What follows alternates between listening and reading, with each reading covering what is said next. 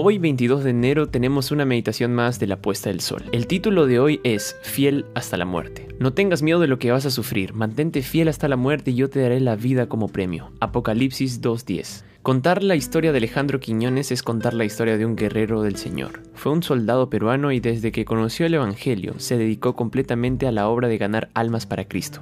Ya jubilado del servicio militar, sirvió como el jefe de diáconos en la iglesia La Alborada en Lima, Perú. Fue un apoyo incondicional de varios pastores y llegó a ser muy respetado por todos. En mayo de 2020 contrajo el coronavirus. No se sabe cómo ocurrió, pero toda la familia se enfermó. Al pasar los días, los familiares recuperaban la salud, incluso su esposa, Santa, logró salir de la enfermedad, pero Alejandro fue el más afectado. Un sábado de junio, el pastor José Castañeda recibió una llamada en la que se informaba el fallecimiento de Alejandro. Él apreciaba mucho al fiel Alejandro, era un amigo cercano y gran apoyo.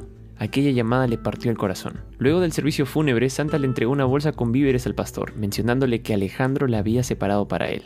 A pesar de la insistencia del pastor en rechazar las provisiones, decidió aceptarlas, para entregar el contenido a algunas familias del distrito. Al momento de distribuir los víveres, encontró una carta y dinero en efectivo.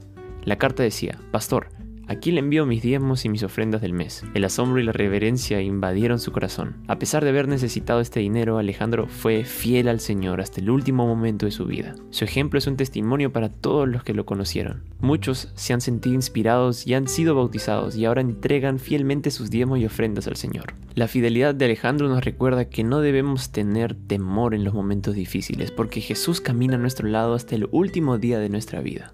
Hay una recompensa para los obreros íntegros y abnegados que entran en este campo y también para los que contribuyen voluntariamente a su sostén. Los que trabajan activamente en el campo y los que dan sus recursos para sostener estos obreros compartirán la recompensa de los fieles. Consejos sobre mayordomía cristiana, página 338.